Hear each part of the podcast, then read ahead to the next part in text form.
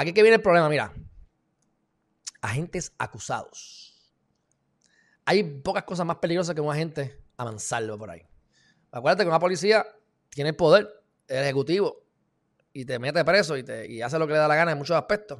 A menos que puedas probar lo contrario en corte, ¿verdad? Imagínate si la gente roba, como yo les he dicho, ocupan kilos de cocaína, ponle que ocupen cuatro kilos de cocaína y reportan uno y se meten tres para el bolsillo. La marihuana, los chavos que, los que confisquen, etc. Pues aquí hay unos agentes que los cogieron vendiendo y traficando con pirotecnias y con dinero.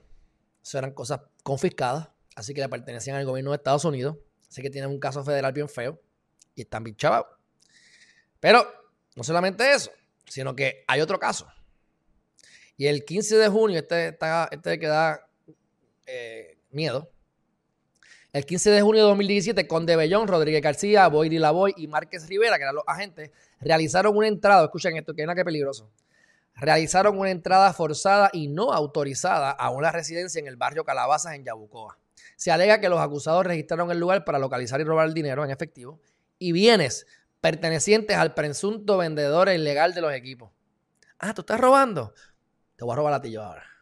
Qué bien, muy bonito. Allí encontraron y robaron dos tabletas Samsung y 6.300 pesos que creían era producto de una actividad ilegal.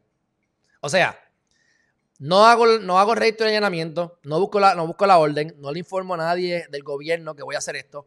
Entro a la casa como si fuera un agente con autoridad para hacerlo, que no lo tienen, a menos que no tenga registro de allanamiento, porque esto es una, ¿verdad? Entraron a la casa entran a la loco, se meten allí, se, se llevan todo lo que ellos entienden que es cosa ilegal, aquel no va a decir nada porque es ilegal, así que pues, ah, me la cogió la policía, me chavé, y de repente no me radican cargos, pues, pues me quedo callado. No voy a decir nada porque no, por lo menos no estoy preso. Me robaron 11 mil pesos, dos tabletas, pero no estoy preso, olvídate. Y ellos robando por ahí. La policía. Así que el cuarteto se expone a penas de entre 5 y 20 años de prisión.